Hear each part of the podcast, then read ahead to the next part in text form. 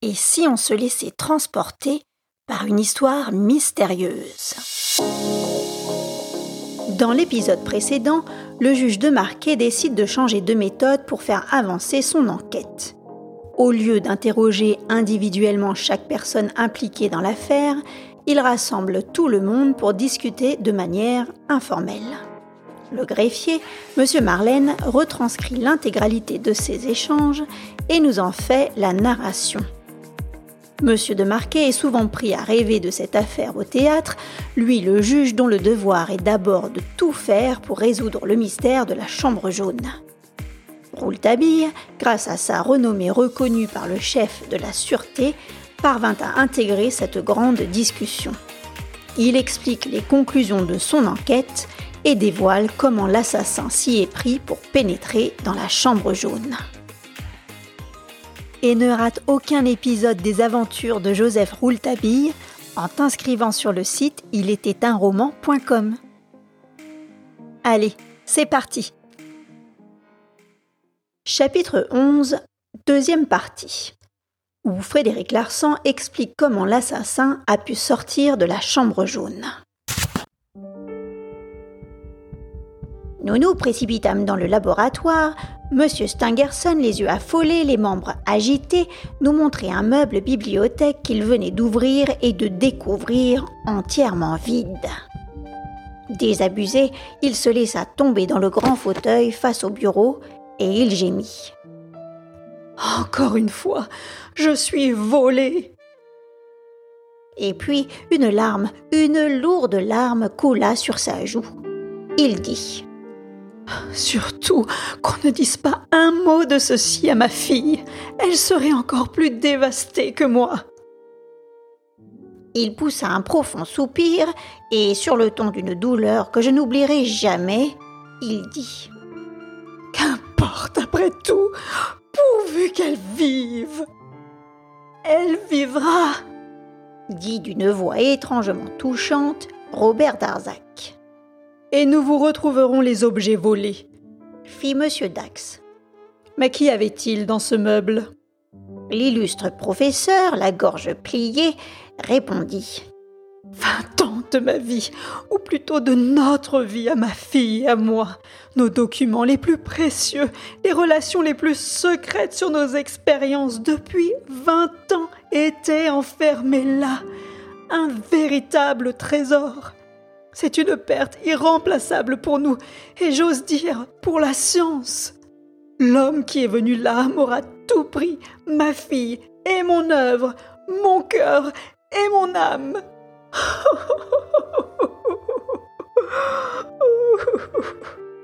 Et le grand Stangerson se mit à pleurer comme un enfant. Nous l'entourions en silence, émus par son immense détresse. Monsieur Robert Darzac, accoudé au fauteuil où le professeur était écoulé, essayait en vain de dissimuler ses larmes.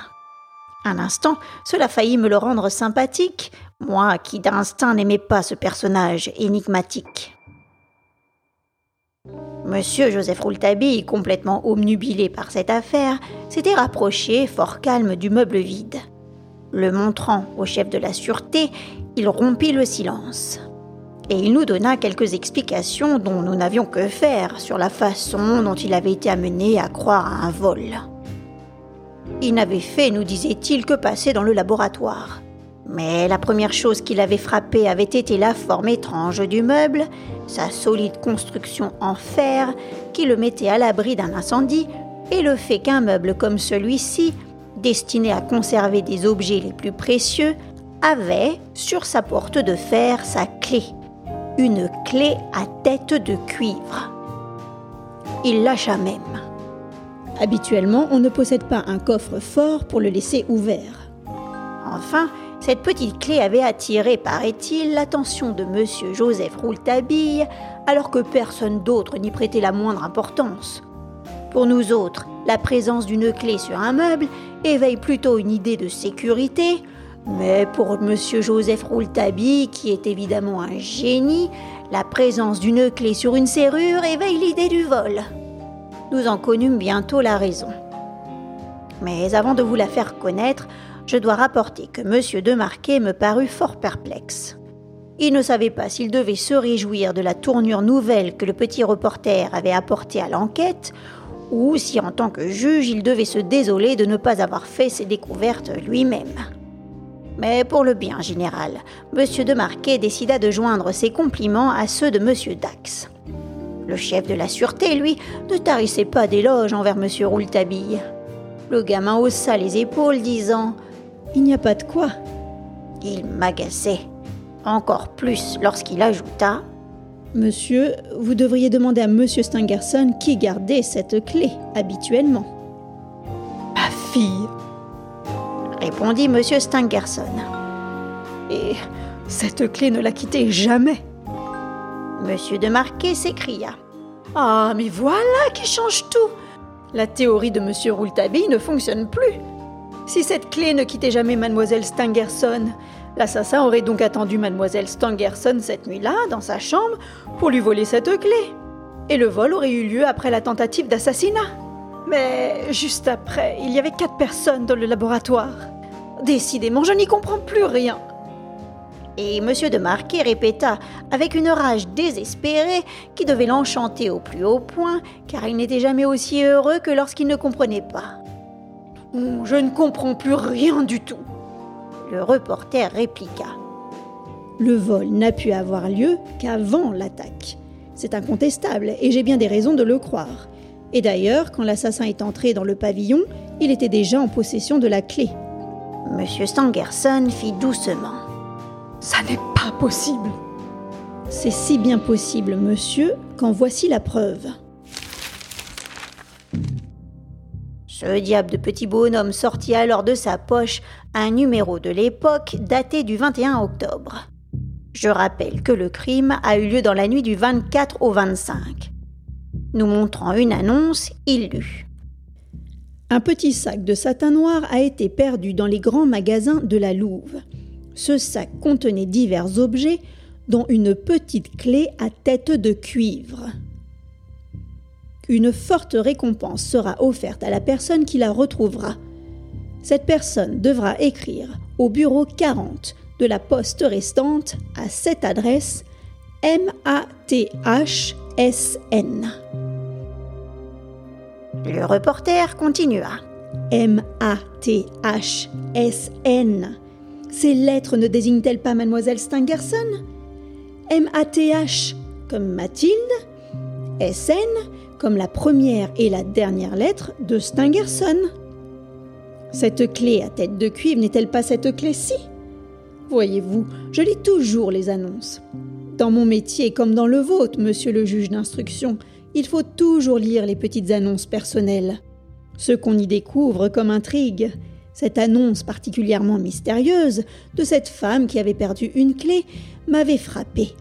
Elle semblait tellement tenir à cette clé car elle promettait une forte récompense. À l'époque, je restais longtemps à songer à ces six lettres M-A-T-H-S-N. Les quatre premières M-A-T-H me rappelaient tout de suite un prénom, Math, Mathilde, évidemment. La personne qui a perdu la clé à tête de cuivre s'appelait Mathilde mais je ne savais pas quoi faire des deux dernières lettres, S et N. Puis, occupé à d'autres choses, je n'y pensais plus. Lorsque quatre jours plus tard, les journaux du soir parurent avec d'énormes titres annonçant la tentative d'assassinat de mademoiselle Mathilde Stengerson, ce nom de Mathilde me rappela automatiquement les lettres de l'annonce. Intrigué, je retrouvai le journal du 21 car je n'avais plus en tête les deux dernières lettres. SN. Quand je revis ces deux lettres, le nom de Stangerson me sauta aux yeux. Je ne pus retenir un cri et je me précipitai au bureau 40. Je demandai Posséderiez-vous une lettre avec l'adresse MATHSN L'employé me répondit non. Et comme j'insistais, le priant, le suppliant de chercher encore, il me dit ah, ça, monsieur, c'est une plaisanterie. Oui, j'ai eu une lettre aux initiales M-A-T-H-S-N, mais je l'ai donnée il y a trois jours à une dame qui me l'a réclamée. Et aujourd'hui, vous venez vous aussi me réclamer cette lettre. Or, avant-hier, un monsieur avec la même insistance que vous me l'a demandé encore. J'en ai assez de cette plaisanterie. Je voulus questionner l'employé sur les deux personnes qui avaient déjà réclamé la lettre, mais soit il voulut rester professionnel et ne rien dire, soit il crut vraiment à une plaisanterie et énervé, il ne me répondit plus. Rouletabille se tut. Nous nous taisions tous. Chacun tirait les conclusions qu'il pouvait de cette étrange histoire. Et il semblait maintenant que nous tenions une piste solide. Monsieur Stangerson dit Il est donc à peu près certain que ma fille aurait perdu cette clé et qu'elle n'ait pas voulu m'en parler pour m'éviter de m'inquiéter. Si elle avait donné notre adresse, elle aurait évidemment craint que j'appris la perte de la clé. De ce fait, elle a donc préféré utiliser les services de la poste restante. Tout cela me paraît très logique car, voyez-vous, monsieur, j'ai déjà été volé. Où cela et quand? demanda le directeur de la sûreté. Oh, il y a de nombreuses années, en Amérique, à Philadelphie. On m'a volé dans mon laboratoire le secret de deux inventions qui auraient pu faire la fortune d'un peuple. Je n'ai jamais su qui était le voleur, et pour l'empêcher de tirer le moindre argent de mes deux inventions, je les ai rendues gratuites, accessibles à tous.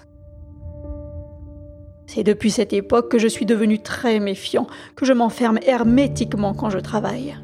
Tous les barreaux de ces fenêtres, l'isolement de ce pavillon, ce meuble que j'ai fait construire moi-même, cette serrure spéciale, cette clé unique, tout cela est la conséquence de cette triste expérience.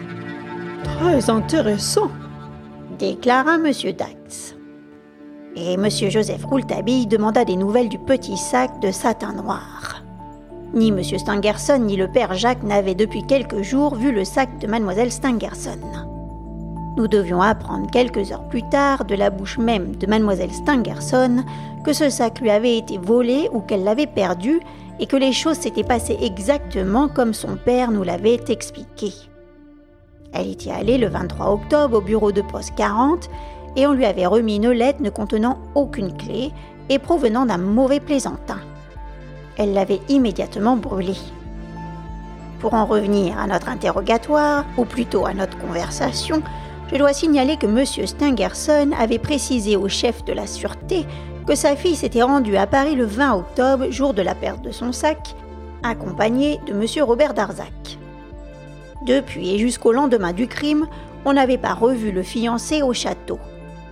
Le fait que M. Robert Darzac était aux côtés de Mlle Stangerson dans les grands magasins de la Louve quand le sac avait disparu nous troubla tous fortement. Cette conversation entre magistrats, prévenus, victimes, témoins et journalistes allait prendre fin quand se produisit un véritable coup de théâtre ce qui n'est jamais pour déplaire à Monsieur de Marquet. Le brigadier de gendarmerie vint nous annoncer que Frédéric Larsan demandait à entrer, ce qui lui fut immédiatement accordé.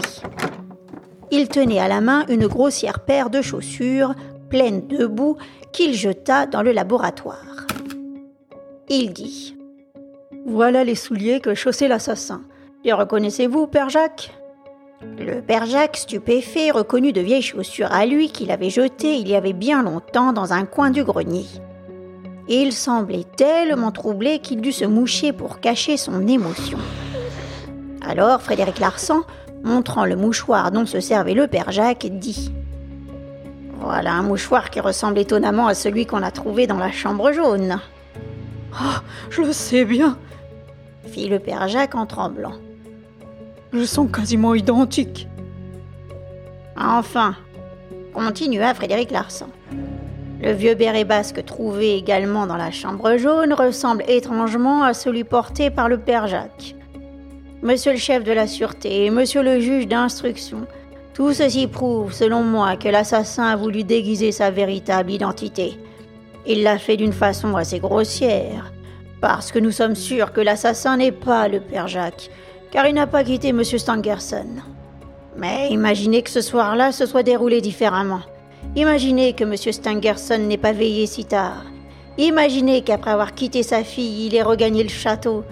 Imaginez que Mademoiselle Stangerson ait été assassinée alors qu'il n'y avait plus personne dans le laboratoire et que seul le père Jacques dormait dans le grenier. Il n'aurait fait de doute pour personne que le père Jacques était l'assassin. La preuve de son innocence ne tient qu'au fait que le drame a éclaté trop tôt.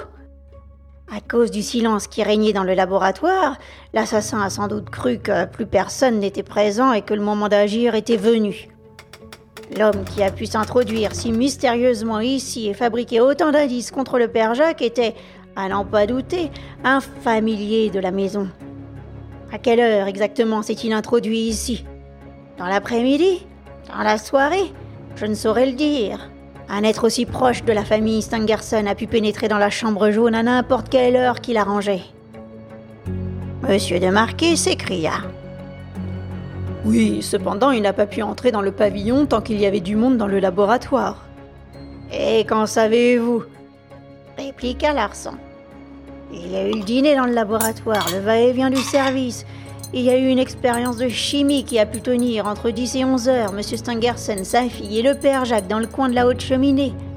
Qui me dit que l'assassin, un familier, un familier n'a pas profité de ce moment pour se glisser dans la chambre jaune après avoir retiré ses souliers dans le cabinet de toilette Cela me paraît totalement improbable, fit Monsieur Stangerson. Sans doute, mais ce n'est pas impossible. Aussi, je n'affirme rien. Quant à sa sortie, c'est autre chose. Comment a-t-il pu s'enfuir? Eh bien, le plus naturellement du monde. Un instant, Frédéric Larson se tut. Cet instant nous parut bien long. Nous attendions avec impatience d'entendre la suite de sa réflexion. Frédéric Larson reprit. Je ne suis pas entré dans la chambre jaune, mais j'imagine que vous avez la preuve qu'on ne pouvait en sortir que par la porte. C'est par la porte que l'assassin est sorti. Or, puisqu'il est impossible qu'il en soit autrement, c'est que cela est. Il a commis le crime et il est sorti par la porte. À quel moment? Au moment où cela lui a été le plus facile, au moment où cela devient le plus explicable.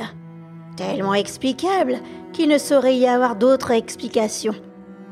Examinons donc les moments qui ont suivi le crime et il y a le premier moment, pendant lequel se trouve devant la porte, prêt à lui barrer le chemin, Monsieur Stangerson et le Père Jacques. Et il y a le second moment, pendant lequel le Père Jacques s'absente un instant. Monsieur Stangerson se trouve alors tout seul devant la porte.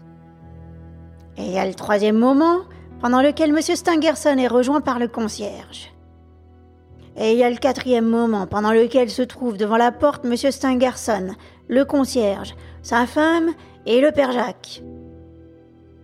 Et il y a le cinquième moment, pendant lequel la porte est défoncée et la chambre est envahie par tout le monde. Le moment où la fuite est la plus explicable est lorsqu'il y a le moins de personnes devant la porte. Il existe un moment où il n'y en a plus qu'une. C'est l'instant où M. Stangerson reste seul devant la porte. Je ne crois pas en la complicité du père Jacques, Sinon, il ne serait pas sorti pour tenter d'accéder à la chambre jaune par la fenêtre de dehors. La porte ne s'est donc ouverte que lorsque M. Stangerson se trouvait devant, seul, et l'homme est sorti.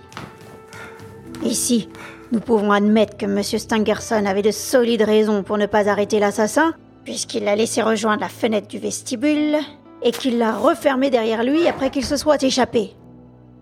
Ensuite, comme le père Jacques allait revenir et qu'il fallait qu'il ne se rende compte de rien d'anormal, mademoiselle Stangerson, horriblement blessée, a trouvé la force, sans doute suppliée par son père, de refermer à clé et au verrou la porte de la chambre jaune avant de s'écrouler mourante sur le plancher.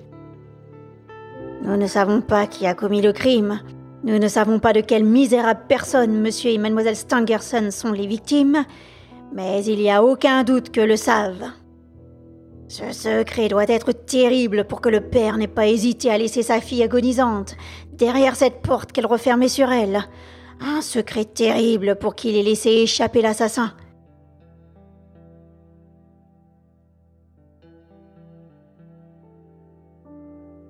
Le silence qui suivit cette explication dramatique et lumineuse avait quelque chose d'affreux. Nous souffrions tous pour l'illustre professeur, poussé ainsi par l'impitoyable logique de Frédéric Larsan à nous avouer la vérité ou à se taire, aveu qui serait encore plus terrible. Nous vîmes cet homme rempli de souffrance se lever.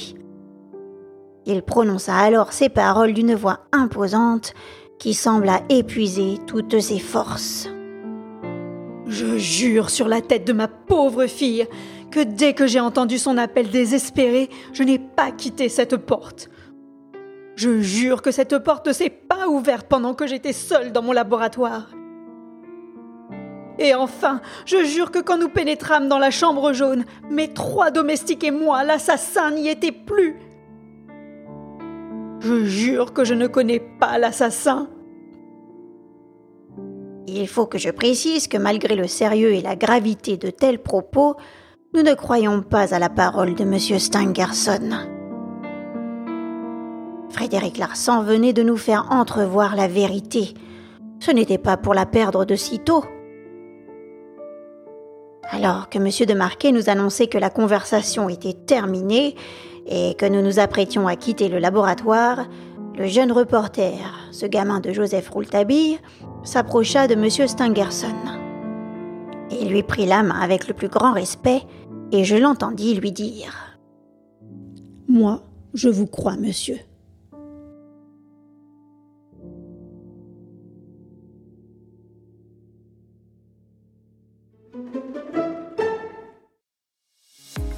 Ainsi se conclut pour aujourd'hui les aventures de Rouletabille. Parviendra-t-il à percer le mystère de la chambre jaune? La suite au prochain épisode. Si tu souhaites m'encourager dans la réalisation de ce podcast, si tu aimes les récits d'Il était un roman, merci de me suivre, d'aimer, de mettre des étoiles sur ta plateforme de podcast ou de t'inscrire à ma newsletter sur ilétaitunroman.com. Merci pour ton écoute et à très vite